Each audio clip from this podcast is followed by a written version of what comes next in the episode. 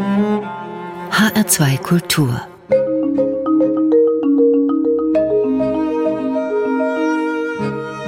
Doppelkopf und dazu herzlich willkommen. Mein Name ist Lothar Bauerochse und mein Doppelkopfgast heute ist Jörg Niesner, evangelischer Theologe. Er ist Pfarrer in der mittelhessischen Kleinstadt Laubach im Landkreis Gießen. Aber er ist eben nicht nur äh, auf den Straßen seiner Gemeinde unterwegs, sondern ganz viel auch in den sozialen Medien, vor allem bei Instagram dort zu finden als Was ist der Mensch? Und seine Gemeinde dort ist eigentlich größer als seine Ortsgemeinde. Herzlich willkommen, Jörg Niesner. Vielen Dank, dass ich da sein darf. Herr Niesner, was schreiben Sie lieber? Eine Sonntagspredigt oder einen Instagram-Post? Ähm, es fällt mir zumindest leichter, einen Instagram-Post zu schreiben. Bei der Sonntagspredigt äh, weiß ich in der Regel, wer vor mir sitzt. Bei Instagram erreicht es eine relativ große Gruppe von Menschen und dann bin ich immer schon gespannt, welche Diskussionen und äh, Kommentare das auslöst. Hm, die Sonntagspredigt braucht ja auch länger, oder? Die Sonntagspredigt braucht länger, in der Tat. Es sind so in den Dienstordnungen etwa so sieben Stunden vorgesehen für eine Gottesdienstvorbereitung. Mhm. Insta-Post geht deutlich schneller. Das sind normalerweise so zwischen zehn Minuten und einer halben Stunde maximal, mhm. erreicht aber doch oft erheblich mehr Leute als eine Sonntagspredigt. Mhm. Und das ist für mich auch eine spannende Herausforderung, dass man mit weniger Zeitaufwand doch mehr auch Gespräch auslöst. Also dass man direkt auch miteinander ins Gespräch, in den Kontakt kommt, in den Austausch kommt, was mir sonntags in der Predigt oder auch nach der Predigt häufig leider in unseren Gottesdiensten fehlt. Hm. Ja, das ist schon ein Aspekt, den ich gerne nochmal aufgreifen wollte. Wie unterschiedlich ist das eigentlich? Pfarrer sein in einer mittelhessischen Gemeinde und Pfarrer sein in den sozialen Medien? Es hat mitunter Ähnlichkeiten. In beiden Fällen bin ich für Menschen ansprechbar und da. Und das geschieht auch sowohl analog vor Ort als auch online. In beiden Situationen kommt das ganze Leben zur Sprache. Da werden Kinder geboren, da sterben Menschen, da gibt's Krankheit, da gibt's Trennung. Also die Themen, die lebensweltlichen, mhm. sind eigentlich die gleichen. Was unterschiedlich ist, ist die Zielgruppe oder die Menschen auch in der Altersstruktur, mit denen wir zu tun haben. Die sind natürlich in der digitalen Welt überdurchschnittlich jung und vor Ort haben wir es doch immer noch sehr viel, vor allem mit älteren Menschen zu tun. Und die jungen Menschen fehlen da häufig. Und das würde ich auch gern ändern. Und ich glaube, dass eben auch die sozialen Netzwerke die Chance haben, da weiterzukommen in dieser Frage. Nicht unbedingt, dass die dann alle auch in den Sonntagsgottesdienst kommen, aber zumindest, dass die auch mit uns als Kirche in Kontakt kommen und wir für die eben auch ein Ansprechpartner sind, dem sie zutrauen, dass ihre Fragen auch vorkommen. Sie haben es schon gesagt, Herr Niesner, sonntags in der Kirche in Laubach, da sehen Sie die Menschen vor sich, Sie wissen, zu wem Sie sprechen. Wie gut kennen Sie denn Ihre Instagram-Gemeinde?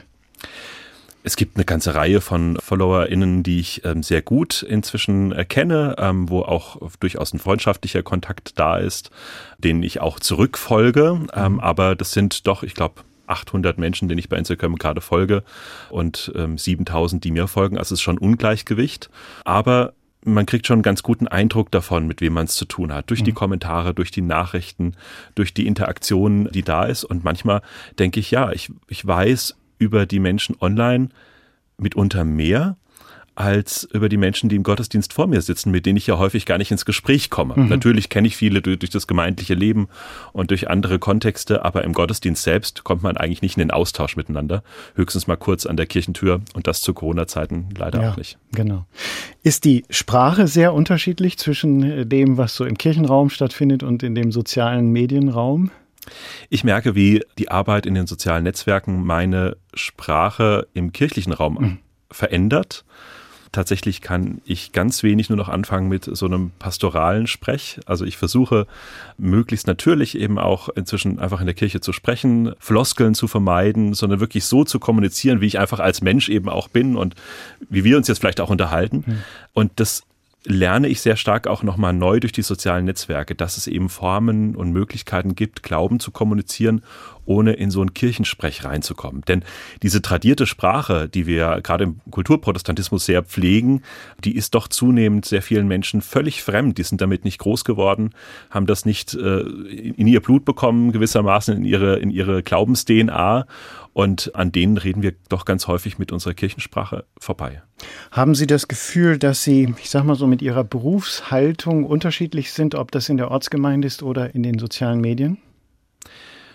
vor Ort bin ich doch häufiger noch der Herr Pfarrer.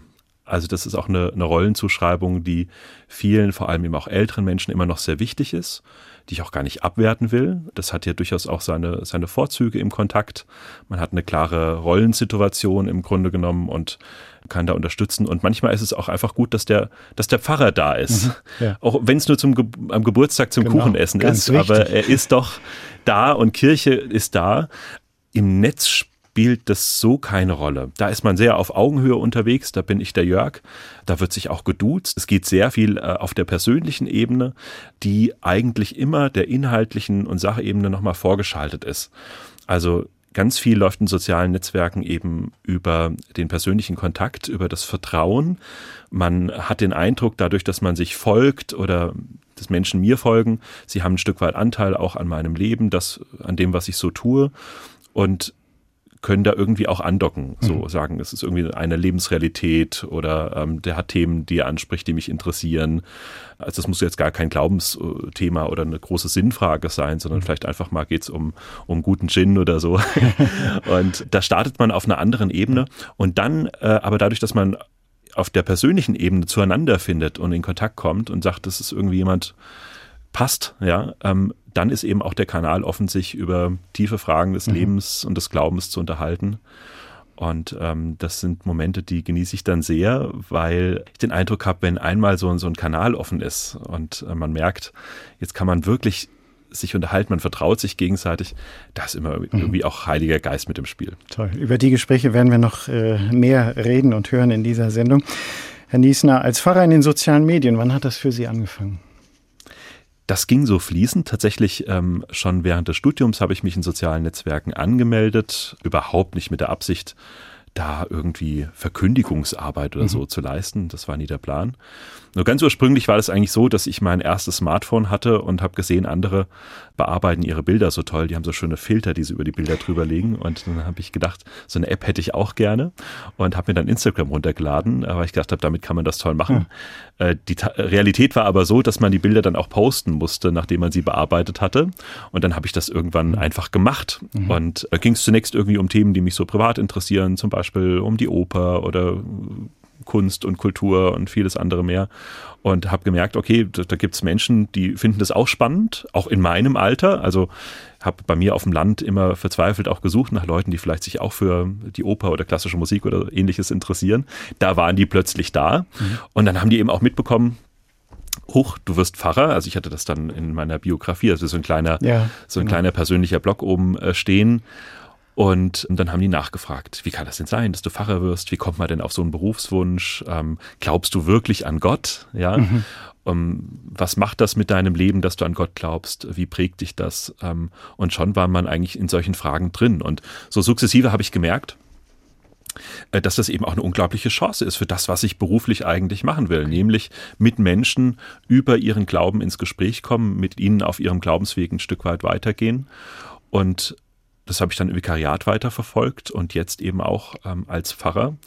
Und es ist ein Teil meiner Arbeit, den wollte ich auch überhaupt nicht mehr missen. Und, und ich wollte sagen, es ist jetzt nicht einfach nur Hobby, äh, sondern schon für Sie Teil des Berufslebens. Es ist erstens Teil meines Berufslebens. Hm. Das verstehe ich auch so, wenngleich ich mit voller Stelle Gemeindefacher bin. Das ist auch nicht immer ganz konfliktfrei, mhm. weil eben natürlich auch die Online-Arbeit viel Zeit kostet. Kommen wir noch drauf. Ähm, mhm. Zeitgleich ist es aber auch ein wesentlicher Teil meiner Spiritualität. Also ich habe dort einfach auch für mich Gemeinde gefunden, Menschen, mhm. mit denen zusammen ich meinen Glauben leben kann, mit denen ich beten kann, ähm, mit denen ich mich austauschen kann, eben auf Augenhöhe und ich nicht immer nur der Herr Pfarrer sein mhm. muss, sondern ich einfach auch mal der, der Jörg sein darf, der darauf hört, was andere denken und was sie mir vielleicht auch ja. zusprechen an Gutem, an Segen. Der evangelische Pfarrer Jörg Niesner ist heute zu Gast im Doppelkopf in HR2 Kultur. Er ist Pfarrer in Laubach und Pfarrer in den sozialen Medien. Wie das zusammenpasst oder zusammengehört, darüber sprechen wir heute. Und dann klären wir auch im Laufe der Zeit nochmal, was es mit diesem Instagram-Namen, was ist der Mensch, was sich dahinter verbirgt. Jetzt nehmen wir uns erstmal Zeit für Musik, die Sie uns mitgebracht haben, Herr Niesner. Wir fangen mal an mit Gustav Mahler, ein Lied aus der Sammlung der Rückert-Lieder. Ich bin der Welt abhanden gekommen. Das beziehen Sie aber nicht auf irgendwelche Fluchten in digitalen Welten. Umgekehrt. Ich glaube, alle, die in sozialen Netzwerken aktiv sind und vielleicht auch ein bisschen mehr machen, es vielleicht sogar beruflich machen, kennen auch so diesen Punkt, wo man sagt, jetzt muss ich auch mal, mhm. jetzt muss ich auch mal abschalten. Es wird mir gerade zu viel Kommunikation. Und dann finde ich eigentlich dieses schöne Rückert-Gedicht sehr passend. Ich bin der Welt abhanden gekommen mit der ich sonst viele Zeit verdorben. sie hat so lange von mir nichts vernommen. Sie mag wohl glauben, ich sei gestorben. Also das ist ja auch so dieser, dieser Druck, ich muss jetzt posten, ich muss warum jetzt irgendwie auch Content. Gemeldet, genau, ja. warum hast du dich nicht gemeldet? Äh, warum hast du so lange nichts gepostet oder geschrieben? Und ich finde dann gerade dieses Stück von Rückert sehr schön, beziehungsweise von Mahler, weil es mich auch dazu bringt, nochmal zurückzufahren, mich zurückzulehnen und mal das Gerät abzuschalten, sagen, jetzt kannst du dich einfach mal in deine eigene Welt so zurückziehen und für dich sein. Genau. Und wir hören ganz zurückgelehnt, aber doch sehr präsent Dietrich Fischer-Dieskau mit Gustav Mahlers Ich bin der Welt abhanden gekommen.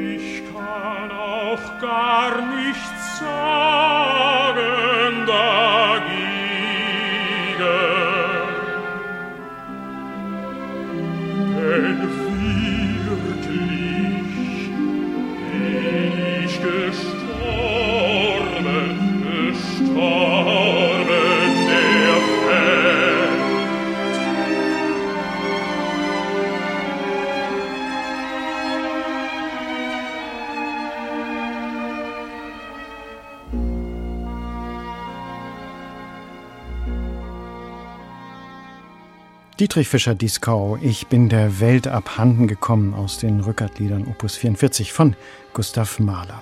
Sie hören HR2 Kultur mit dem Doppelkopf heute am Tisch mit dem evangelischen Pfarrer Jörg Niesner. Er ist Gemeindepfarrer im mittelhessischen Laubach und als sogenannter Sinfluencer unterwegs in den sozialen Medien, vor allem bei Instagram als Was ist der Mensch? Herr Niesner, finden Sie es schlimm, wenn man Worte wie Gott verdammt benutzt? Nö, das mache ich auch ständig. Aber ich bin auch nicht so ein Pfarrer, der so moralisiert oder so. Also für mich ist erstmal das Evangelium wichtig. Gott ist einer, der Menschen befreit, frei macht zum Leben. Und dem es, glaube ich, nicht in erster Linie darum geht, äh, Menschen durch Gesetze, Regeln einzuschränken, sondern sie dadurch eben zu befreien. Mhm. Und wenn es der Liebe dient und wenn es. Das ist eine Frage, die Ihnen gestellt wurde in den sozialen Medien bei Telonym. Das ist ja eine Messenger-Plattform, die ja. speziell dafür da ist, Fragen zu stellen und auch zu beantworten. Wie viele Fragen dieser Art erreichen Sie so am Tag oder in der Woche? Das ist sehr unterschiedlich, ähm, hat auch was damit zu tun, wie intensiv ich selbst gerade Fragen beantworte. Also immer dann, wenn ich ähm, Antworten auf Fragen poste, sehen das natürlich wieder mehr Menschen, die dann auch möglicherweise das Bedürfnis verspüren, auch eine Frage wiederum zu stellen. Also das Nachrichtenaufkommen liegt so zwischen 10 und 300 Nachrichten am Tag. Das ist also kunterbunt. ja, ja. Ähm, und ich komme leider, das muss ich schon auch sagen, nicht immer hinterher mhm. zu antworten. Mhm. Ja, ähm, das ist traurig, weil es eigentlich auch mein Anspruch ist, dann wirklich auch, wenn Menschen ihr Herz ausschütten, wenn sie große Themen mitbringen mhm. und so, dann eben auch ähm, antworten zu können. Aber leider klappt es inzwischen nicht mehr mhm. immer. Ich habe so ein bisschen gestöbert. Eine andere Frage, die da gestellt wurde, heißt, glaubst du, ein allwissender Gott weiß von Anfang an, wann, wo und wie wir sterben? Da würde jeder andere erstmal durchschnaufen und sagen, tja, gute Frage. wie viel Zeit und wie viel Platz haben Sie, um auf solche Fragen dann zu antworten? Also wir haben ja eingangs schon darüber gesprochen, dass für eine Predigt mhm. ähm, angesetzt ist so sieben bis acht Stunden in der Vorbereitung für einen Gottesdienst. Diese Zeit habe ich natürlich nicht zur Verfügung für jede einzelne dieser Fragen. Trotzdem steckt hinter jeder dieser Fragen eben auch eine ganze theologische Welt.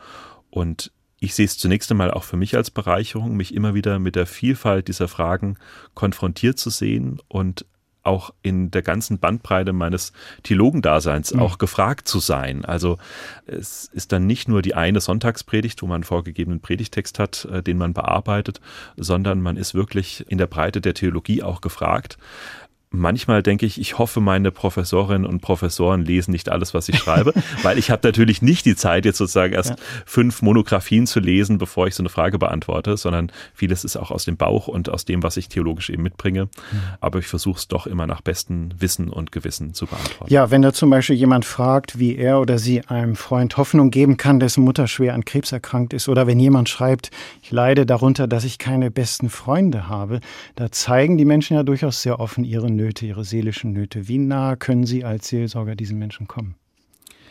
Sie haben ja die Plattform angesprochen, mhm. das ist Telonym, ein Netzwerk, wo man mir anonym Nachrichten mhm. schicken kann. Das heißt, ich sehe nicht, wer der Absender ist. Meine Antwort aber wiederum ist öffentlich. Mhm. Und das macht es zum einen Menschen, die sich dort äußern, leichter mir zu schreiben. Also die Hemmschwelle sinkt dort, ähm, Fragen zu stellen, die man vielleicht mit dem Klarnamen ansonsten nicht stellen würde. Und genau das ist aber eigentlich auch, was ich will. Also äh, ein niederschwelliges Angebot zu haben, um genau solche Fragen eben zu stellen, wo man nicht Angst haben muss, jetzt hat man vielleicht eine blöde Frage gestellt oder ist meine Frage jetzt wirklich wichtig, belästige ich den jetzt damit oder so. Nein, überhaupt nicht. Das hat eine Wichtigkeit und es ist gut, dass darüber gesprochen wird.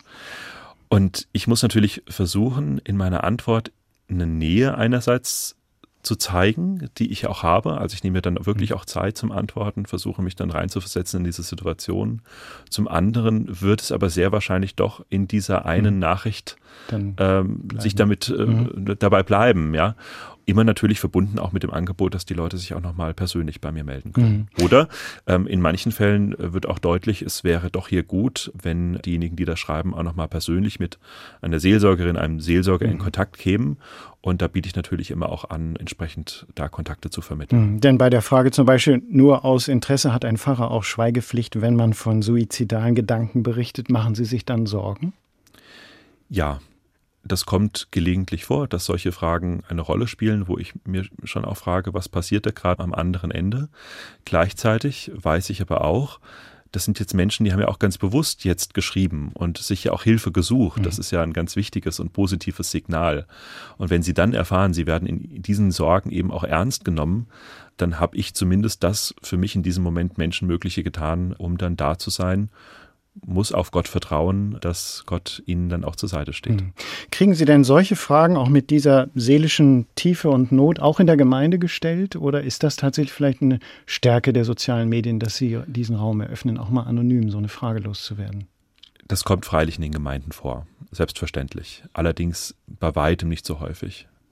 Also die Hemmschwelle, äh, den Telefonhörer in die Hand zu nehmen und zu sagen, jetzt will ich mal mit dem Pfarrer telefonieren mhm. oder einen Termin vereinbaren oder ich klingle gar am Pfarrhaus mhm. und suche das Gespräch, die ist doch erheblich viel höher.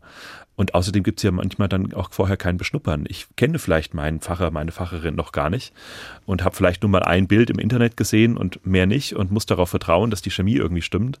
In den sozialen Netzwerken erfahren die Leute ja vorher was darüber, wie ich bin, wie ich äh, kommuniziere, was mir wichtig ist und können vorher für sich auch klären, ist das ein Ansprechpartner für mich oder eben auch nicht. Einer schreibt, was läuft, was läuft, was läuft und dann ganz viele Rs hintereinander und dann haben sie geantwortet, bei dir läuft die R-Taste gut, bei mir auch der Rest der Tastatur. ja. Also Spaß macht's auch. Genau, es gibt auch ein bisschen äh, Kurioses natürlich, was ab und zu reinkommt. Mich erfreut das und äh, ja, dann gehört ein bisschen Humor dazu, mit dem man mhm. das auch nehmen kann.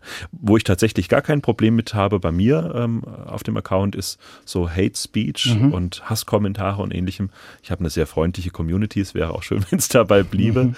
Da haben andere Kolleginnen und Kollegen durchaus auch mehr mitzukämpfen, dass eben dann auch angefragt wird, warum darfst du eigentlich als Frau Pfarrerin sein, mhm. äh, wo dann das Recht abgesprochen wird, als Frau sich zu äußern und, und viele andere Sachen mehr, ähm, diskriminierende, sexistische Sachen. Das gibt es natürlich im Netz auch, mhm. ähm, aber gerade da finde ich wichtig, dass wir auch als Kirche mit da sind und einen Kontrapunkt setzen und sagen, uns ist einfach Toleranz wichtig, uns ist ein gutes Miteinander wichtig, Evangelium, jeder Mensch ist geliebtes Kind Gottes und das wollen wir stark machen, eben auch in sozialen Netzwerken. Herr Niesner, wir sind schon bei den großen und kleinen Lebensfragen, die Ihnen in den sozialen Medien begegnen. Dazu passt vielleicht ganz gut ein Musiktitel, den Sie uns mitgebracht haben. Herbert Grönemeyer mit Der Weg. Was verbinden Sie mit dem Titel? Ich habe ja mir vorgenommen, irgendwie auch sehr persönliche Sachen mitzubringen heute. Dieses Stück Der Weg hat Herbert Grönemeyer geschrieben über die Trauer zu seiner verstorbenen Frau. Es ist veröffentlicht in einer Zeit, in der meine Mutter auch verstorben ist. Und mir ist es damals sehr schwer gefallen zu trauern, also äh, wirklich zu weinen. Und bei dem Lied habe ich es geschafft, immer wieder. Es ist aber zugleich ein sehr hoffnungsvolles Lied. Und ja, ich habe es einfach mitgebracht, auch in Erinnerung an meine Mama, wenn ich schon mal im Radio Musik aussuchen darf. Genau, soll es dieses Lied heute sein. Herbert Grönemeyer, Der Weg.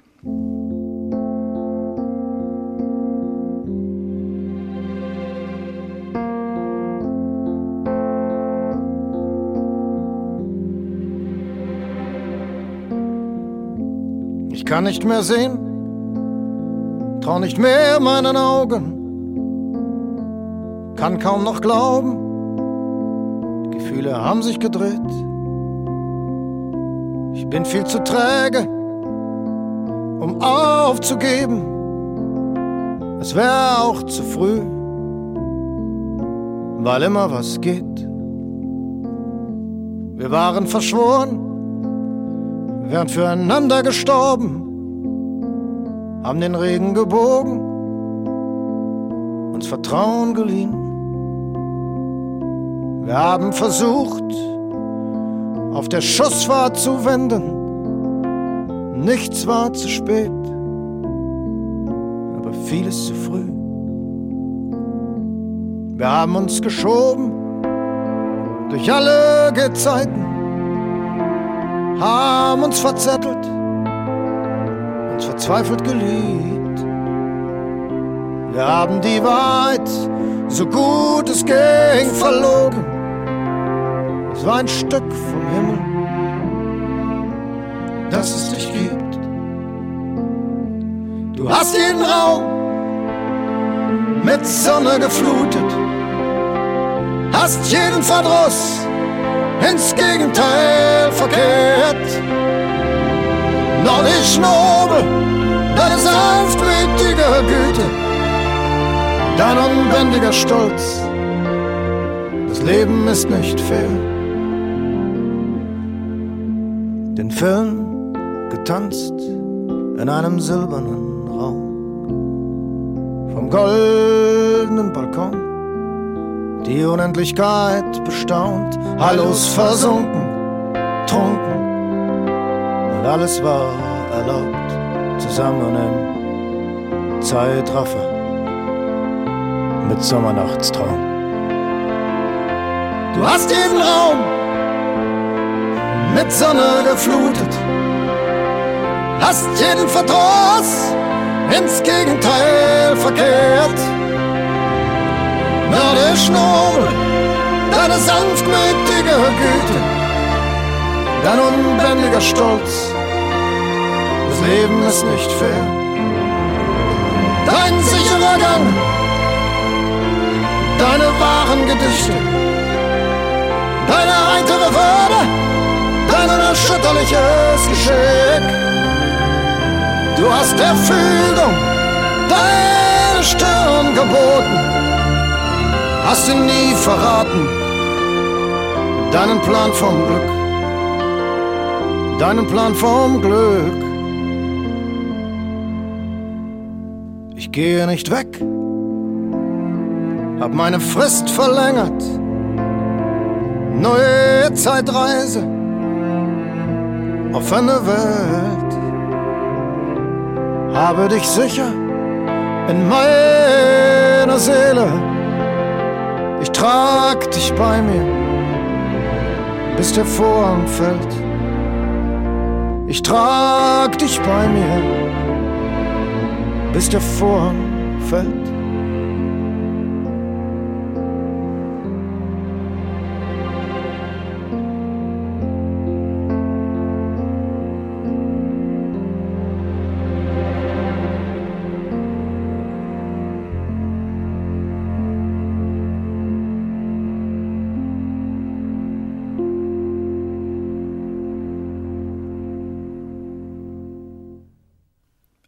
Grönemeyer mit Der Weg. Sie hören HR2 Kultur mit dem Doppelkopf.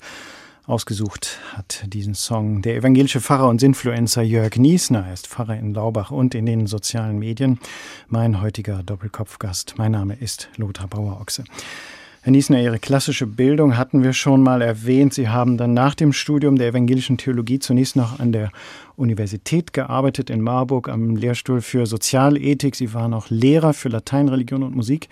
Wie viel pädagogische Leidenschaft schwingt damit, wenn Sie in Instagram unterwegs sind? Ich glaube, Bildung ist die Chance, Menschen zu stärken, ähm, sie für die Demokratie zu stärken, fürs Leben zu stärken aber eben auch für den Glauben zu stärken. Und Menschen stärken, das ist eigentlich die große pädagogische Leidenschaft, die in mir so drin mhm. ist, mhm. ähm, die natürlich speziell auch in Glaubensfragen was damit zu tun hat, dass Menschen auch etwas über ihren christlichen Glauben erfahren. Wenn sie die Taufe empfangen haben, dann ist ein guter Grundstein gelegt, aber ja. es braucht eben auch ein bisschen was an, an Background und Information eben auch, mhm was dann wie so ein, ein, gutes Samenkorn eben auch seine Früchte im Leben tragen mhm. kann. Und Sie spüren ja offenbar auch, dass in den sozialen Medien danach auch gefragt wird tatsächlich. Ja, es wird neu danach gefragt. Und es sind eben ganz oft Leute, die irgendwann aufgehört haben, Glaubensfragen zu stellen, weil sie, das ist ein, ein häufiger Punkt, ihren Glauben nicht zusammen mit ihrem Denken gebracht haben. Also Verstand, Naturwissenschaft, zusammen mit dem Glauben an einen äh, Gott, der irgendwo im Himmel ist. Ja. Und ähm, da weiterhelfen zu können in der Frage, zu diesem Dialog beizutragen zwischen Glaube und Verstand, das sehe ich als eine wichtige Aufgabe. Und ich glaube, das hat schon einigen auch den Weg geebnet, sich wieder mit Glaubensfragen auseinanderzusetzen, weil sie gesagt haben, okay, wenn ich meinen Verstand tatsächlich nicht an der Kirchentür abgeben muss, sondern ja. das zusammenbringen kann, dann könnte ich mich auf dieses Experiment Glauben an einen Gott auch wieder neu einlassen. Ich greife noch mal eine Frage auf, die Ihnen gestellt wurde, wenn Sie erlauben. Die lautete: Würdest du das Gesetz brechen, um jemanden, den du liebst, zu retten? Und ich zitiere hier mal, was Sie geantwortet haben. Sie schreiben Ja, Punkt. Davon abhängig, welches Gesetz, welche Auswirkungen für andere und welche Form der Rettung. Eine Abwägung, Letztlich ist die Liebe das höchste Gebot, das bezieht sich aber niemals nur auf bestimmte Menschen, zu denen ich eine besondere Beziehung habe, sondern auf alle Menschen. Niesner, man kann ja so eine Frage auch mit einem abendfüllenden Fernsehprogramm beantworten, wie es die ARD kürzlich getan hat mit den zwei von Schirach-Filmen. Das ist ja genau die Frage gewesen. Sie brauchen dafür fünf Zeilen. Das ist die besondere Herausforderung ja. dieser Netzwerke und der Formate, die man da hat, dass mhm. man eben nicht, also man kann natürlich schon stundenlang erzählen, dafür fehlt mir aber erstens die Zeit und zweitens entspricht das natürlich auch nicht dem Nutzungsverhalten in mhm. sozialen Netzwerken. Die Leute wollen Antworten lesen, die wollen sagen, was denkst du denn, was glaubst du wirklich? Mhm. Und dazu gehört eben oft, dass man nicht einen ewigen Monolog äh, von sich gibt, sondern einen Impuls setzt mhm dann aber auch wieder ansprechbar ist, wenn weitere Nachfragen Aber die Kürze ist ja gar nicht so leicht. Also fünf Zeilen auf so eine Frage. Und es gelingt Ihnen ja doch eine ganze Reihe, wie Sie sagen, Impulse zu setzen. Äh, wann fällt Ihnen das ein? Also äh, ist das so an der Bushaltestelle oder müssen Sie dafür schon auch sich hinsetzen, sich Zeit nehmen, um das dann zu beantworten? Die Anfragen auf Telonym beantworte ich in der Regel abends auf mhm. dem Sofa, mhm. äh, wenn meine Familie im Bett ist und ich mir vielleicht ein gutes Glas Rotwein genommen habe. Und dann lese ich die Frage, bewege die so ein bisschen am Herzen, mhm. ähm, überlege, was mir dazu auch theologisch einfällt. Und dann versuche ich das irgendwo auf dieser Schnittstelle zwischen Theologie und mhm. Seelsorge kurz und knapp und trotzdem möglichst treffend zu beantworten. Also wir haben so ein bisschen ein Gespür dafür gekriegt, auch für, das, für die Bandbreite der Fragen von, was ist dein Rat, wenn man nicht mehr weiter weiß, bis hin zu, wie viel verdient ein Pfarrer. Auch dazu stehen Sie Rede und Antwort. Das bringt mich zu der Frage, wie viel Privatheit lassen Sie zu oder wie viel Privatheit bringen Sie mit? Jesus hat immer in Geschichten erzählt, er hat von konkreten Menschen erzählt, hat Beispiele gebracht.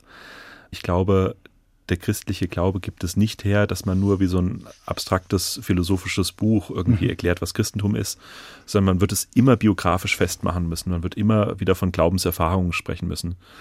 Und deshalb gehört es auch zu der Existenz einer Pfarrerin, eines Pfarrers, dass man in diesem Rahmen eben auch etwas von sich preisgibt mhm. und ähm, dabei auch Geschichten darüber erzählt, was der Glaube mit mir und mit meinem Leben zu tun hat das tue ich sonntags auch auf der Kanzel. Ich mhm. tue es eben auch bei Instagram. Und ja, dann ist vielleicht auch hier und da ein Bild mit dabei, mhm. ähm, was ein bisschen mehr darüber erzählt, als das, was ich sonntags vielleicht sagen würde. Das gehört dazu. Es ist aber auch wichtig für die Erkennbarkeit der Person. Im Netz kommunizieren Menschen miteinander, nicht Institutionen. Man will sehen, mit wem man es zu tun hat, gerade weil man sich nicht physisch gegenübersetzen, ähm, sich sehen und riechen kann, mhm. ähm, ist man darauf angewiesen, etwas über die Person des anderen in den sozialen Netzwerken zu erfahren. Ich trenne gerne zwischen persönlichen und privaten. Ich gebe Persönliches von mir preis, aber es gibt eine Trennlinie zum Privaten, die ich nicht überschreite, wo ich sage, das gehört für mich jetzt nicht ins soziale Netzwerk. Das aber, so glaube ich, muss ähm, jede und jeder ähm, mhm. auch für sich selbst entscheiden, wo er oder sie diese Trennlinie zieht. Aber es ist ja oft auch so, dass man sagt, in den sozialen Medien wird zwar viel Persönliches preisgegeben, aber es ist bearbeitet, es folgt einem bestimmten Image oder einem Bild, das man gerne von sich zeichnen möchte. Wie ist das bei Ihnen? Haben Sie das Gefühl, Sie, Sie wollen eine bestimmte Person darstellen? Wie stark arbeiten Sie an so einem Profil oder an einem Image? Wir inszenieren uns ständig selber in allen möglichen Kontexten. Wir können gar nicht anders, als eine gewisse Seite von uns auch zu zeigen. Und das spielt natürlich auch eine Rolle in sozialen Netzwerken, gar keine Frage, vielleicht mehr als an anderen Orten. Ich glaube, dass es speziell für Pfarrerinnen und Pfarrer oder Menschen, die aus Kirche in sozialen Netzwerken aktiv sind, wichtig ist, diese Rolle zu reflektieren und zu schauen, was ist eigentlich sozusagen die Triebfeder hinter der Inszenierung. Mhm. Ähm, und letztlich war auch zum Beispiel das evangelische Pfarrhaus schon immer eine Bühne, wo man Pfarrers Leben äh, in einer bestimmten Art und Weise inszeniert hat. Das ist aber heute nicht mehr der bildungsbürgerliche Kontext, in dem mhm. vielleicht man mit den äh, frommen Pfarrerskindern nach äh, der Predigt beim Mittagessen die Predigt nachbesprochen hat, sondern das ist eben Authentizität. Die Menschen wollen sehen, äh, dass ihre Pfarrerin, ihr Pfarrer eben auch Menschen sind mit ganz normalen Problemen und Themen. Und gerade das macht sie aber mitunter eben auch wieder glaubwürdig, wenn sie über Glaubensfragen sprechen. Und mhm. ich finde das ganz wichtig, dass es Inszenierung geben darf, eben weil sie omnipräsent ist, aber dass man eben auch reflektiert, was tut man da eigentlich. Es gibt in der evangelischen Kirche ein ganzes Netzwerk neuerdings, wo ähm, verschiedene Menschen aus dem Bereich der Kirche zusammenkommen, äh, die äh, sich miteinander ja auch austauschen. Yeet heißt es englisch, das Wort für ein kleines Samenkörnchen.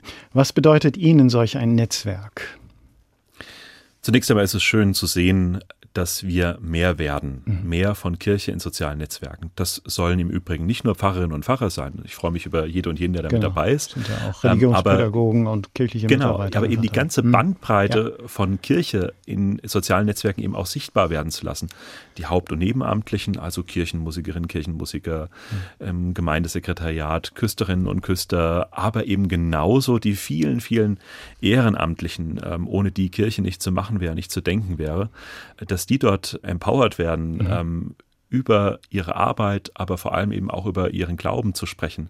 Das ist ein wunderbarer Effekt. Ich glaube aber auch, dass es nötig ist, ähm, sich untereinander zu vernetzen, sich gegenseitig zu helfen, sich äh, zu supporten und sich eben auch ein Stück weit zu professionalisieren, zu schauen, mhm. wie können wir voneinander lernen, wie kann das gut gehen, Kommunikation des Evangeliums in sozialen Netzwerken, im Internet ähm, und dass man da nicht alleine gelassen ist, sondern eben auch eine Struktur hinter sich weiß und dass auch Kirche dann da ist als Organisation und hinter einem steht, wenn man zum Beispiel vielleicht mal einen Shitstorm bekommt mhm.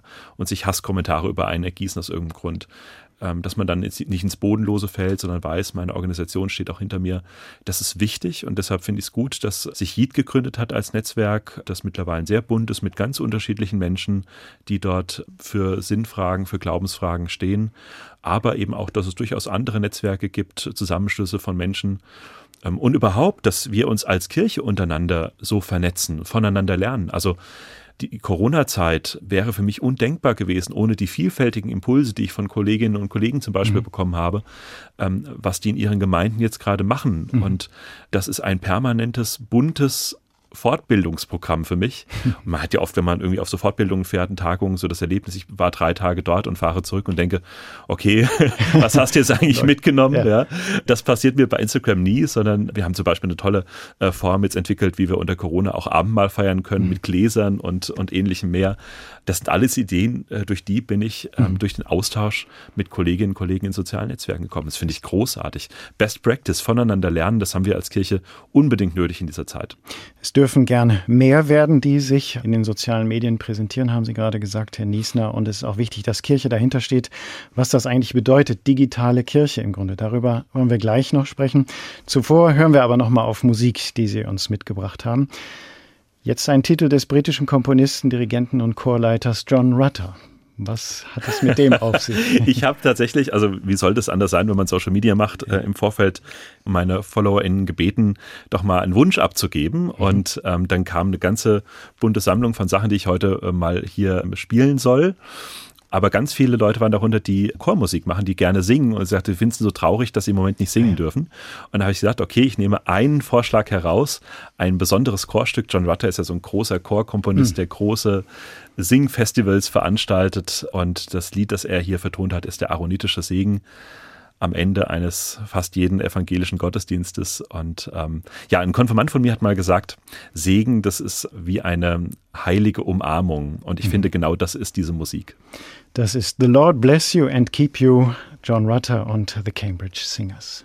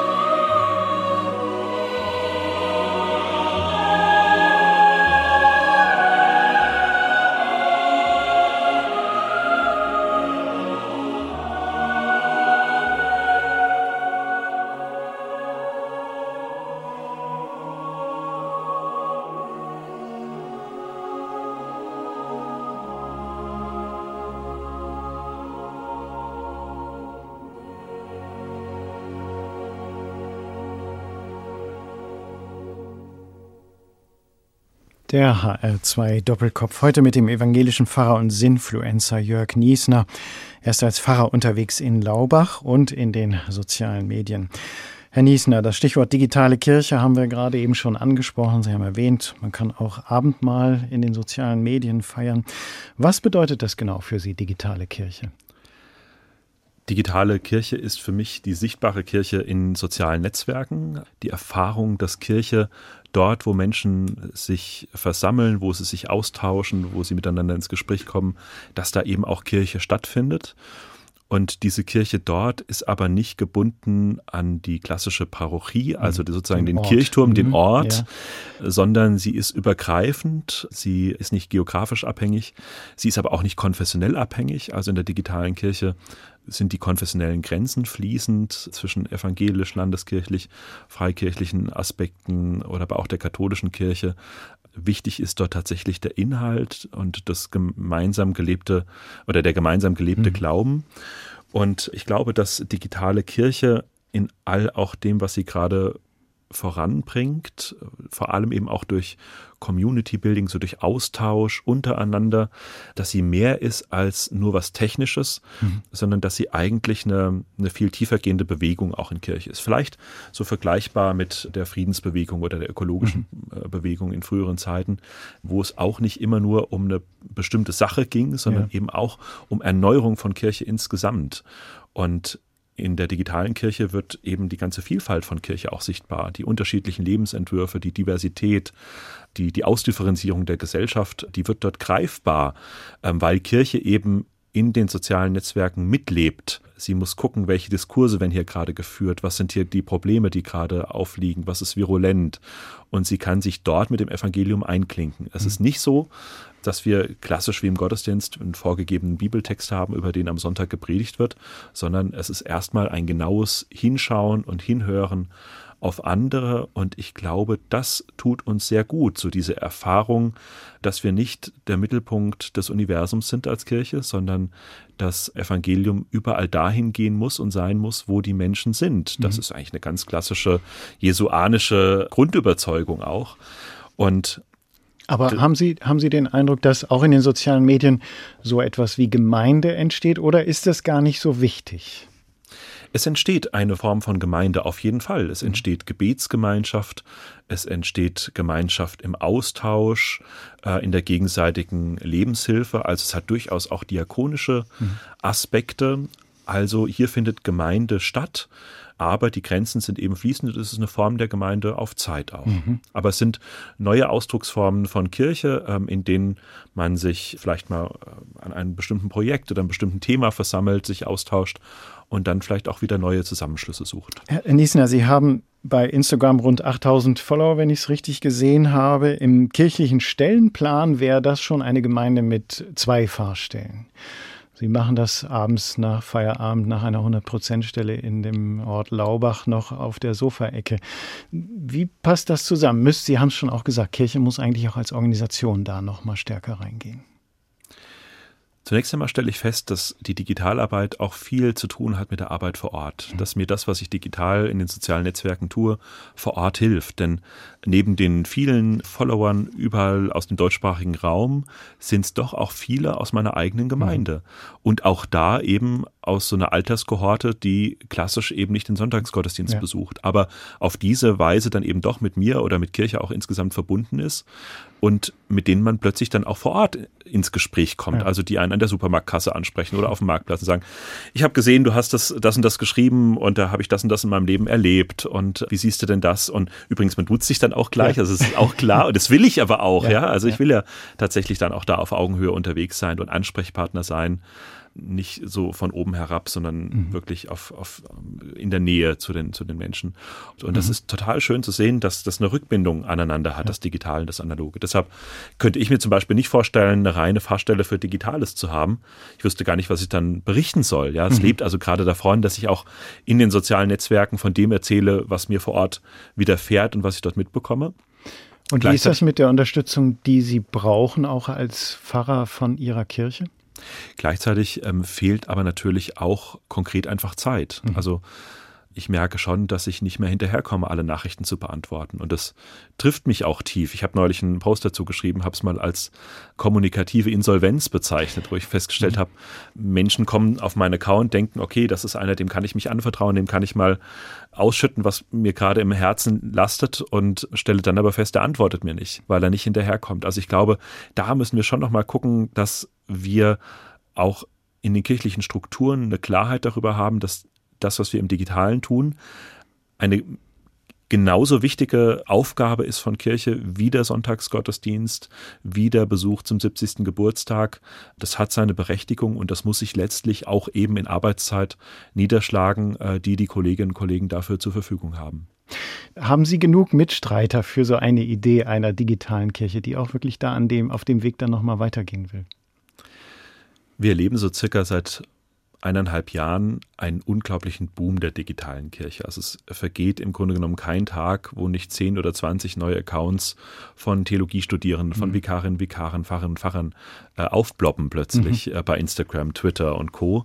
Ähm, also das ist ein echter Boom geworden und davon, da, darunter werden bestimmt einige sein, die irgendwann sagen, das ist doch nicht meins und das ist auch völlig legitim, ist völlig in Ordnung. Ich glaube nicht, dass alle in Kirche jetzt plötzlich äh, Digitales machen müssen. Ich glaube aber, es lohnt es auszuprobieren aber dann eben auch zu schauen mit einer gewissen Gabenorientierung, ja, wir sind ein Leib und viele Glieder und ähm, Menschen machen einfach unterschiedliches unterschiedlich gut und das ist völlig in Ordnung. Und diejenigen, die gut die klassischen analogen Formen können, die sollen das bitte machen, weil dann ist es unbedingt notwendig, dass wir auch im klassischen Sonntagsgottesdienst müssen wir richtig gut sein, ja, mhm. damit Menschen sich dort wiederfinden und sich dort wohlfühlen, ja.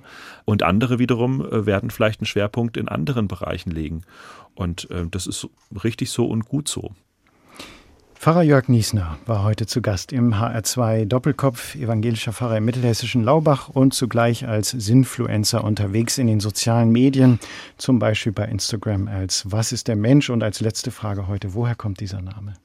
Dieser Name kommt aus dem wunderbaren Psalm 8, wo der Psalmbeter fragt, was ist der Mensch, dass du seiner gedenkst und das Menschenkind, dass du dich seiner annimmst für mich verbunden, so die Vorstellung, man steht vielleicht abends nach einer schönen Party alleine draußen im Garten und guckt mit einem Glas Wein in der Hand nochmal an den Sternenhimmel und kommt ins Staunen darüber, mhm. was da über mir ist und in mir ist und dass Gott das macht, dass Gott mich macht, dass Gott Menschen macht und ihnen eine so hohe Bedeutung beimisst. Es ist für mich das, das Urstaunen meines Glaubens und die ewige Frage, was ist der Mensch? Jörg Niesner, danke, dass Sie heute Zeit für uns hatten. Und wir hören zum Schluss Mozart. Was haben Sie uns da mitgebracht? Ich habe mitgebracht die Ouvertüre zu Le Nozze di Figaro, Figaros Hochzeit. Ähm, ich bin ja ein großer Opernfan und irgendwann mit elf, zwölf Jahren hat mich ein befreundeter Klarinettist zum ersten Mal mitgenommen. Ich durfte bei einer Hauptprobe im Gießener Stadttheater sitzen und die ersten Takte dieser ähm, Ouvertüre haben mich sofort, also mir wirklich den, den Boden oder den Füßen weggezogen. Ich war verliebt in diese Musik und in Mozart und überhaupt.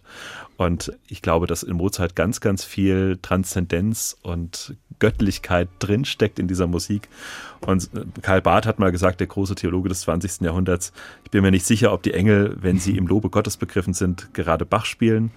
Ich bin aber sicher, dass sie, wenn sie unter sich sind, Mozart spielen und dass ihnen der liebe Gott dabei auch besonders gerne zuhört. Wunderbares Zitat von Karl Barth. Insofern äh, beschließen wir diesen Doppelkopf mit einer Ouvertüre, die Sinfonia zu Le Nozze de Figaro von Wolfgang Amadeus Mozart in der Aufnahme von Theodor Korenzis und der Musica Eterna. Mein Name ist Lothar Bauer-Ochse. Danke, dass Sie uns heute zugehört haben.